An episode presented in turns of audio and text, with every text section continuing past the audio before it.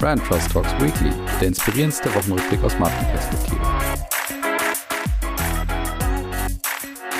So, liebe Hörerinnen und Hörer, willkommen zurück zu Brand Trust Talks Weekly. Wir sind in der KW12 und ihr seid zurück bei eurem Lieblingswochenrückblick aus Marketing und Markenperspektive. Ja, ihr habt mir ja eine kleine Pause gegönnt oder ich habe mir selber auch eine kleine Pause gegönnt. Dafür komme ich aber als Belohnung sozusagen oder auch als Kompensation zurück mit einer picke-packe vollen Folge mit unterschiedlichsten Kategorien. Ich habe sogar mal wieder Gewinner und Verlierer dabei. Also ich würde sagen, genug Spannendes geboten. Los geht's. Und wir starten mit dieser Kategorie, die wir aus dem Archiv wieder rausholen. Wer Visionen hat, sollte zum Arzt gehen. Da bin ich letzthin auf eine Schlagzeile gestoßen, die aus einem Vortrag stammt vom ARD-Vorsitzenden, vom neuen ARD-Vorsitzenden Kai Gnifke. Der hat nämlich ziemlich große Pläne hier rumposaunt und zwar, dass er bis zum Ende des Jahrzehnts der relevanteste Streaming-Anbieter in Deutschland werden will. Und da denkt man sich bei Amazon, Netflix und Disney Plus wahrscheinlich auch gerade, okay, was geht bei ARD da eigentlich gerade ab? Aber er hat das Ganze auch ein bisschen gestärkt bzw. auch erklärt. Und zwar möchte er insbesondere seine Inhalte zusammen mit ZDF auch anbieten als Mediathek, wie sie es aktuell auch tun, möchten aber dort gehörig in Technologien investieren, damit sie das eben auch schaffen und dass man mit einer ganz einfachen User Experience eben auf beide starken Inhalte von, von der ARD und der ZDF eben dann letztendlich auch zugreifen können. Und das auf den ersten Blick klingt das, wie gesagt, wie eine große Ambition. Ich habe auch erstmal geschluckt, dachte, okay, ja, das ist ein bisschen zu groß. Wenn man das Ganze dann dahinter allerdings sieht und auch sieht, was man dann investieren möchte, beziehungsweise warum, dann kann das Ganze durchaus passieren, weil ich glaube schon, dass die ARD und ZDF-Mediathek sich großer Beliebtheit erfreut. Und dementsprechend können wir auf jeden Fall gespannt sein. Was ich insgesamt natürlich wieder mal mag, ist, dass man hier Ambitionen auch raushaut, sich versucht daran zu orientieren und dann eben auch so ein bisschen seine Leistung Leistungen und Neuentwicklungen daran auszurichten. Das ist so ein bisschen das, was ich ja vor einigen Wochen hier bei der Deutschen Bahn vermisst habe, als man ja bekanntermaßen seine ganze Vision eben von 2030 auf 2070 verschoben hatte. In dem Sinne sind wir mal gespannt, ob die ARD und ZDF das eben schaffen. Und damit kommen wir zur nächsten Kategorie, eurer Kategorie fürs Wochenende und für den gemeinsamen, ja, ich sag mal Abendtisch. Die Smalltalk News der Woche. Ja, und zwar hat das Unternehmen, das Gaming-Unternehmen NetDragon Websoft aus Hongkong eine neue CEO engagiert und die heißt Tang Yu und ja, diese CEO hat natürlich so die klassischen Aufgaben auch übernommen. Das Interessante an Tang Yu ist allerdings, sie schläft erstmal nicht und sie kriegt eigentlich faktischerweise kein Gehalt für ihre großen Aufgaben, die sie eben als CEO übernimmt. Und jetzt könnt ihr schon fast denken, dass es bei Tang Yu eben nicht um einen, ich sag mal, echten Menschen geht, sondern um einen virtuellen Roboter, der wiederum von einer künstlichen Intelligenz gesteuert wird. Allerdings macht Tang Yu trotzdem genau diese typischen oder einige der typischen Aufgaben, die ein CEO eben klassischerweise auch übernimmt. Und das ist, wenn man auf die Börsenzahlen mal schaut oder grundsätzlich auf die Zahlen auch schaut, dann entwickelt sich dieses Unternehmen auch unter der Ägide von Tang Yu sehr erfolgreich. Und zwar konnte man jetzt seit dem Zeitraum, wo sie eben agiert, bereits feststellen, dass es einen ja, Plus von 18 Prozent an der Hongkonger Börse gibt. Also das heißt, wenn ihr mal unzufrieden mit eurem Chef seid, überlegt doch mal, ob es vielleicht ein virtueller Roboter mit einer künstlichen Intelligenz besser machen könnte. Und weiter geht's mit der nächsten Kategorie.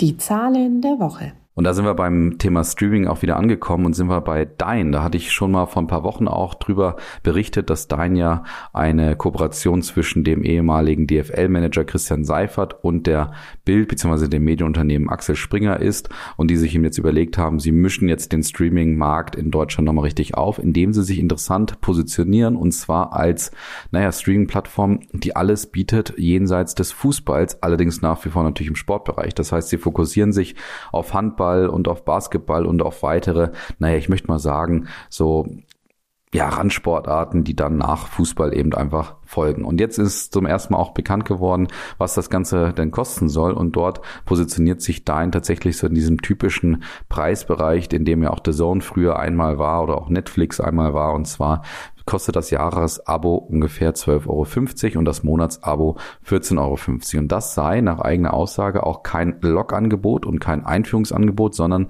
man möchte diesen Preis erstmal transparent auch, na, ich sag mal, für einen gewissen Zeitraum halten. Ich würde da nicht an alle Versprechen denken oder glauben.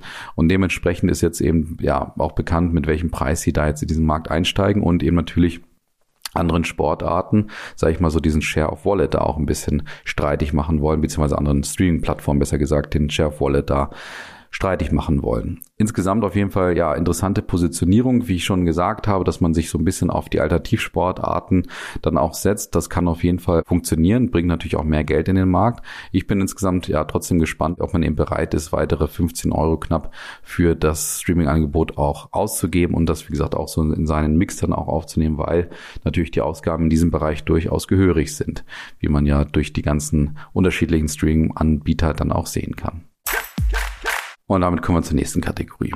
Die Marketing-Themen der Woche. Und da sind wir erstmal am Düsseldorfer Oberlandesgericht angekommen. Und zwar geht es dort um das Thema Eierlikör. Und zwar hat sich der bekannte Fabrikant Verporten, der bereits seit 1978 den unglaublich bekannten Slogan Ei, Ei, Ei Verporten ja immer wieder versucht in unsere Köpfe zu bringen. Die haben jetzt vorm Oberlandesgericht in Düsseldorf eben geklagt. Und zwar gegen einen anderen Likörhersteller aus Niedersachsen, der Nordic heißt und der ebenfalls mit einem Slogan jetzt aufwartete. Und zwar geht der Slogan in Anlehnung daran, dass dieses Unternehmen fünf verschiedene Likörvarianten, Eierlikörvarianten hätte, geht dieser Slogan ganz einfach. Und zwar lautet er Ei, Ei, Ei, Ei, Ei. Also sehr einfach, vielleicht auch zu banal. Und jetzt hatte sich vor Porten überlegt, naja, wenn die jetzt mit fünfmal Ei gegen unser dreimal Ei sozusagen konkurrieren, dann könnte das schon etwas sein, dass sie versuchen, als Trittbettfahrer auch unseren Slogan, unsere Bekanntheit, eben auch unsere Kategorie anzuzapfen, die wir eben sehr erfolgreich geschaffen haben. Leider hat das Oberlandesgericht, also leider aus Sicht von Verporten, da dieser Klage nicht recht gegeben und hat sie abgewiesen, aus dem Grund, dass eben Ei eine typische Zutat oder wahrscheinlich die Kernzutat des Eierlikörs sei und dementsprechend dementsprechend nicht direkt auch in einem Slogan zu schützen sei, beziehungsweise sich eben dieser Slogan von Ei, Ei, Ei, Ei, Ei, Ei, ich glaube, das war ungefähr fünfmal, sich einfach nur auf die Ingredienz bezieht und dementsprechend da von Trittbrettfahren keine Rede sein könnte. Interessant ist trotzdem, dass eben ja Nordic da das Problem hatte, dass sie diesen Fünfer-Eier-Slogan eben nicht schützen lassen konnten. Das war dann auch einer der Argumente, die natürlich die Kläger von Verporten vorgebracht haben. Trotzdem in erster Instanz hier beim Oberlandesgericht jetzt erstmal Mal Niederlage für Verporten. Ja, und Verporten, wie gesagt, 1978 haben sie diesen Slogan eingeführt. Und da sind wir vielleicht ganz gut auch in den 70er Jahren, weil wir müssen ganz kurz einen Ausflug in den 70er Jahre in New York machen. Und zwar erinnert sich vielleicht der ein oder andere noch an die Kampagne I Love New York, die unter anderem auch aufgrund dessen entstand, weil natürlich New York auch in den 70er Jahren unglaubliche Herausforderungen hatte für die Stadt und dann eben gesagt hat, wir brauchen ein bisschen Liebe, wir brauchen ein bisschen Zusammenhalt, um uns gegen diese schwierigen Herausforderungen, wie zum Beispiel auch die Kriminalitätsrate, die ja bekannt ist, aber auch das Thema Wirtschaftskrise, um uns eben dagegen aufzulehnen. Und jetzt auch nach einer sehr ja, herausfordernden Zeit, man erinnert sich sicherlich auch an die sehr schlimmen Corona-Bilder, die gerade ja auch eben New York ereilten. Gerade nach dieser Zeit hat man jetzt eben gesagt, wir kommen jetzt auch nochmal zurück und wir überlegen uns dafür auch eine neue Kampagne. Die Frage ist nur, ist diese Kampagne wirklich neu oder ist sie auch so ein bisschen renoviert worden? Und das ist tatsächlich der Fall. Aus I Love New York City wird jetzt We Love New York City. Das heißt also, ja, ich sag mal, die Marketer aus New York, die dafür zuständig sind, holen eben diese ehemalige Kampagne, die ja wirklich weltweit dann gestrahlt hat und vor allen Dingen auch dazu führte, dass viele das auch in der Form kopierten. Ich glaube, es gibt fast keine Stadt, die auch über T-Shirts verfügt, wo dann eben auch I Love Stadt eben draufsteht. Und dementsprechend holen sie diese jetzt sozusagen mehr oder weniger aus der Versenkung wieder raus und wollen dadurch auch wieder, ja, sich, wie gesagt, gegen die aktuellen Krisen und auch wahrscheinlich zukünftigen Herausforderungen auch auflehnen, weil man eben ein starkes Fundament, eine starke Gruppe sozusagen in New York auch brauche, um sich auch zu stellen, was jetzt alles so passiert gerade. Und interessant dabei und absolut lobenswert ist, dass diese Kampagne nicht auf der Oberfläche bleibt. Sie ist natürlich mit Pauken und Trompeten, wie man das erwarten kann, von entsprechenden Politikerinnen und Politikern in New York auch eingeführt worden, mit sehr großen Reden, die das Ganze auch eben erklären und dann auch den großen pompösen Unterschied zwischen I und We auch nochmal herausstellen. Wirklich lobend erwähnen möchte ich allerdings, dass es eben nicht nur um ja die reine oberflächliche Kommunikation geht, sondern auch echte Leistungen da angeschlossen werden sollen an diese Kampagne und das ist natürlich das, was ich oftmals ja auch fordere, nicht nur Oberfläche, sondern eben, wie gesagt, auch etwas dann tun, wirklich ins Machen kommen. Und da geht es unter anderem daran, dass man die Aufräumaktion während des Earth Days auch weiterhin stärken möchte. Man hat das Ganze natürlich auch in unterschiedliche, na, ich sag mal, Initiativen auch wiederum gebracht und dementsprechend soll das Ganze eben, wie gesagt, auch auf der Leistungsebene dann auch wirklich wirksam werden und dadurch ja noch mehr, sag ich mal, Leben bekommen. Und das Schöne ist auf jeden Fall, dass das Ganze selbstähnlich ist. Man muss ja mal wieder nicht immer unbedingt alles neu kreativ erfinden. Und hier geht es anscheinend wirklich einfach darum, Hauptsache es ist eben wirksam, weil diese Kampagne anscheinend wirklich in New York auch gebraucht wird. Gut, wie gesagt, auch das Thema, dass es nicht nur Kommunikation, sondern auch Leistung ist. Und man muss auch sagen, dass dieses Thema insgesamt natürlich gut zu der aktuellen Gesellschaft und auch zu der Spaltung, von der wir oft ja auch sprechen, natürlich passt, dass man nicht sagt, I love New York, sondern we love New York. Und dementsprechend auch das eine sehr gute Verknüpfung mit den Leistungsideen, die man jetzt hier hat, aber eben auch mit der gesellschaftlichen Herausforderung aktuell. Wir bleiben etwas im Retro-Bereich. Wir entfernen uns allerdings von den 70er Jahren und landen in den 80er Jahren und da muss man dann über die Perwoll-Werbung von damals reden und ihr erinnert euch vielleicht auch daran, das war diese ja, Werbung, wo meistens, glaube ich, zwei Frauen mit topierten Haaren aufeinandertreffen. Die eine hat ganz offensichtlich einen sehr, sehr schönen, kuscheligen Wollpullover an und wird dann von der anderen ge gefragt, ist der neu? Und dann sagt die andere, nein, mit Perwoll gewaschen. Und genau dieser, ja, ich sag mal schon sehr, sehr, sehr bekannte Claim wird jetzt wieder herausgeholt von Henkel, weil man eben sagt, diese Marke ist nach wie vor sehr, sehr erfolgreich und erfreut sich anscheinend nach eigenen Aussagen auch in den letzten Jahren wieder sehr starker Beliebtheit. Und genau deswegen nutzt man natürlich jetzt diese Stärke von früher, versucht sie auch so ein bisschen ja anzuzapfen wieder, indem man ein Remake macht und zwar ein durchaus unterhaltsames Remake, das eigentlich ähnlich beginnt. Man merkt auch, dass das Ganze kopiert ist, also man setzt wirklich auf 80er Jahre Aussehen etc. und dort wird natürlich wieder eine Frau von einer anderen Frau gefragt, fragt, ist der neu? Und dann sagt sie erstmal, ja, der ist neu. Und dann merkt man, das ist ein Scherz, weil sie dann auch sagen, nein, der ist natürlich mit Perwoll gewaschen. Und so geht's eigentlich los. Und dieser ganze Spot ist dann immer mal wieder von etwas humoristischen Zwischenaktionen dann auch, ja, ich sag mal, getränkt. Und die Idee dahinter ist letztendlich, dass man auch jetzt hier Perwoll nicht nur als Wollwaschmittel positionieren möchte, sondern auch deutlich machen möchte, dass Perwoll jetzt eben auch in anderen Waschkategorien jetzt überzeugen kann. Und das soll jetzt hier über diesen Spot eben auch vermittelt werden, indem man aber gleichzeitig auch so diese alte Struktur, an die wir uns eben gewöhnt haben, ebenfalls auch anzapft.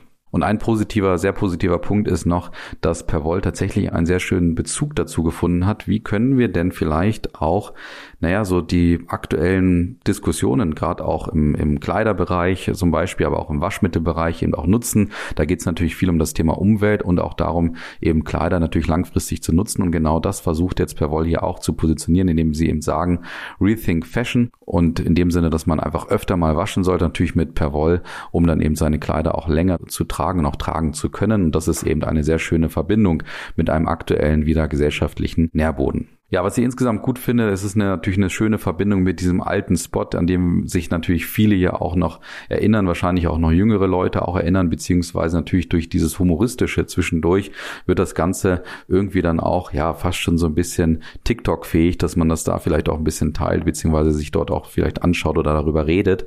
Und durch dieses humoristische dazwischen wird das, wie gesagt, aufgelockert und wird dann auch für etwas jüngere Konsumentinnen und Konsumenten interessant und man merkt dann, dass es nicht nur eine reine, ich sag mal, unkreative Hommage. Was ich wie gesagt auch sehr schön finde, ist, dass man das mit einem aktuellen Nährboden verbindet. Das ist auch eine sehr gute Idee und die kommt hier tatsächlich auch sehr, sehr glaubwürdig auch rüber. Ich bin sehr gespannt, ob es ja per Woll als Wollwaschmittel eben schafft, aus dieser Gesamtkategorie auszusteigen und eben auch seine anderen Waschmittelprodukte jetzt auch an den Mann oder die Frau zu bringen. Das, glaube ich, wird eher schwierig. Gleichzeitig, man entscheidet natürlich am Regal und wenn man schon bei Perwoll ist und dann sieht, es gibt vielleicht andere Produkte, kann es natürlich sein, dass da dieser Cross-Selling-Effekt auch passiert. Aber trotzdem, ich finde es natürlich immer schöner, wenn eine Marke am Ende eines Spots nicht sagen muss, wir sind für alles da, nicht nur für Wolle, sondern einfach sagt, wofür sind sie denn nur da? Und das ist so ein ganz, ganz kleiner Makel an dieser Kampagne hier. Und wir kommen zu dieser Kategorie. Der Gewinner der Woche. Und da haben wir tatsächlich mal einen Fußballverein wieder hier als Gewinner, aber nicht nur, sondern auch den Hauptsponsor dieses Fußballvereins. Und zwar geht es um Telekom und Bayern, die sich gegen das Thema Hass im Netz jetzt eben versuchen aufzulehnen. Und das machen sie auch mit einer, ja, durchaus unter die Haut gehenden Kampagne, in der Leon Goretzka, Leroy Sané und Thomas Müller echte Hasskommentare auch vorlesen, die entweder sie persönlich ereignen, beziehungsweise eben den FC Bayern ereignen. Und der Kniff an der Sache, der ist ja nicht unbedingt neu, den gab es tatsächlich auch vor knapp zwei Jahren schon mal von einer Agentur, von einer Sportagentur, die das Ganze auch versucht hat eben zu verorten, auch um ihre eigenen Sportler auch zu schützen, die sie eben vertreten. Die Systematik ist nicht neu, dass die Sportlerinnen und Sportler eben diese Hasskommentare vorlesen. Was allerdings wirklich ein spannender Kniff ist, dieser Spot geht durchaus unterhaltsam los. Man sieht zwar am Anfang eine Einblendung, dass es sich gleich um Hasskommentare ja, handeln wird. Allerdings geht dieser Spot los, indem erstmal Leon Goretzka, Thomas Müller und Leroy Sané, also halb, ich sag mal, witzige Kritik auch vorlesen. Das ist insofern ein Kniff, dass das natürlich auffordert, auch gerade vielleicht kritische Leute, die genau für diese Hasskommentare auch stehen, dass die erstmal zugucken und sagen, na, das ist ja witzig. Und dann wird's so richtig schwierig, weil dann geht's richtig unter die Haut und dann lesen sie wirklich Kommentare vor. Boah, also da fragt man sich tatsächlich, wie jemand darauf kommt, sowas irgendwo hinzuschreiben, egal ob das nur ein Kommentar ist oder was auch immer. Also da wundere ich mich mich eh mal darüber und ich finde es großartig, dass sich jetzt hier der FC Bayern und, und die Telekom dafür einsetzen, etwas dagegen zu tun. Was ich ein ganz klein bisschen schade finde, ist, da habe ich ehrlich gesagt was erwartet, als ich den Spot gesehen habe, dass da jetzt nicht irgendeine ja, direkte Initiative draus entstanden ist, dass man das, keine Ahnung, sich eine Technologie überlegt hat, KI-basiert, die dazu führt oder den, den Social-Media-Plattformen hilft, das eben dagegen vorzugehen, das auszugrenzen, was auch immer. Da bin ich ein ganz klein bisschen enttäuscht, aber trotzdem, diese Kampagne ist sehr gut gelungen, gerade auch mit diesem Kniff, der dazu führen wird, dass man diesen Spot vielleicht nochmal eher guckt und dann auch bei diesen sehr harten Hasskommentaren am Ende hängen bleibt nach dem Gewinner kommt der Verlierer der Woche. Und da sind wir in Zürndorf bei Nürnberg angekommen und zwar bei Playmobil, natürlich dem riesigen Spieleproduzenten, vermeintlich vielleicht auch dem Konkurrenten von Lego in der Spielekategorie und der hat einmal mehr Probleme, wie es ja die letzten Jahre tatsächlich auch der Fall war. Und zwar gab es anscheinend mal wieder einen Aushang, die sind schon bei Playmobil legendär, weil meistens ein Aushang nichts Gutes bedeutet und auch diesmal ist er nichts Gutes, weil es wieder mal eine Hiobsbotschaft ist, die auch verkündet, dass bei Playmobil alles auf den Prüfstand gelegt wird und das liegt unter anderem daran, dass der Umsatz gerade auch im Heimatmarkt eingebrochen sei und auch die Umsatzrendite eindeutig eingebrochen sei. Das war ja ehemals eben bis zu dem Tod von Horst Brandstetter einer der großen Punkte, auf die man auch stolz sein konnte. Und zwar hatte man damals so eine stolze Umsatzrendite von 22 Prozent und die sei eben deutlich eingebrochen. Und jetzt hat eben die Firmenspitze, die ja auch ständig wechselt, muss man dazu sagen, jetzt eben ein zweiseitiges Schreiben auch vorgelegt, das wiederum dem Manager-Magazin auch vorlag. Und zwar wurde dort eben eine härtere Gangart versprochen und eben auch versprochen, dass man alles überprüfen würde. Und dazu kommen auch mal wieder neue Berater ins Spiel. Da gab es die letzten Jahre schon einige EY und ISMO, die hatten es aber anscheinend nicht geschafft, dort wirklich Ruhe auch reinzubringen. Und jetzt kommt eben McKinsey als Kostenkiller noch dazu. Und die ersten 50 Mitarbeiterinnen und Mitarbeiter mussten auch schon dann glauben, die werden nämlich jetzt von anderen auswärtigen Dienstleistern ja ersetzt und dementsprechend ähm, ja, sind die ersten 50 von 4200 Beschäftigten schon mal raus. Und was ist das Problem bei Playmobil? Naja, ein Problem ist, dass man offensichtlich nicht weiß, wie man mit dem großen Kapital, was man vergleichsweise eben angehäuft hatte, auch unter Horst Brandstetter, der auch dafür stand, eben dieses Kapital auch zu sparen und gerade auch als jemand bekannt war, der auf die Kosten achtet, dieses große Kapital, was übrig geblieben ist von 1,4 Milliarden Euro, das kriegt man nicht hin, so richtig gut zu investieren, ob in Internationalisierung, in Aufkäufe oder vielleicht auch in die Markenstrategie zu investieren. Und hinzu kommt ständige Diskussion auch intern. Also da merkt man ganz klar, dass da hier mal wieder eine Erkenntnis reift. Marken zerstören sich eben immer wieder auch von innen, von selbst. Und das liegt unter anderem daran, es gibt diese Unruheherde, diese Diskussionen auf der Top-Management-Ebene, ständige Wechsel an der Ebene, Streits mit dem Betriebsrat. Vor einigen ja, Monaten war das der Fall, wo Betriebsrat und Management gegeneinander auch am Gericht klagten, weil es darum ging, wie viele Mitarbeiter und Mitarbeiter Playmobil eigentlich hatte. Also auch eine sehr spannende Diskussion. Und man muss eben feststellen, dass Horst Brandstätter es nicht geschafft hat, die Marke wirklich zu vererben. Und da sieht man mal wieder, Marken müssen vererbt werden. Und da geht es nicht um den Vererbungsprozess auf der rechtlichen Ebene, sondern auf der Prinzipien- und Werteebene, dass man es eben schafft, die ja, Strukturen, die Prinzipien, die man eben vielleicht auch als Gründer, als Erfinder aufgebaut hat, die das Unternehmen auch stark gemacht haben, dass man die wirklich auch in die Marke legt, so dass danach folgende Manager dann auch in der Lage sind, vielleicht dieses Erbe in einer guten Art und Weise auch weiterzuführen. Und woran man so ein bisschen diese strategischen Makel bei Playmobil auch spürt, ist vielleicht auch diese, ja, wirklich etwas fragwürdige Kopie von diesem Kinoklassiker von Lego, die ja dafür bekannt geworden sind, jetzt auch eben ein Lego-Movie in die Kinos zu bringen. Und Playmobil hatte das Ganze auch versucht und hat da eben kopiert, aber nicht kapiert und das Ganze floppte natürlich auch im Kino.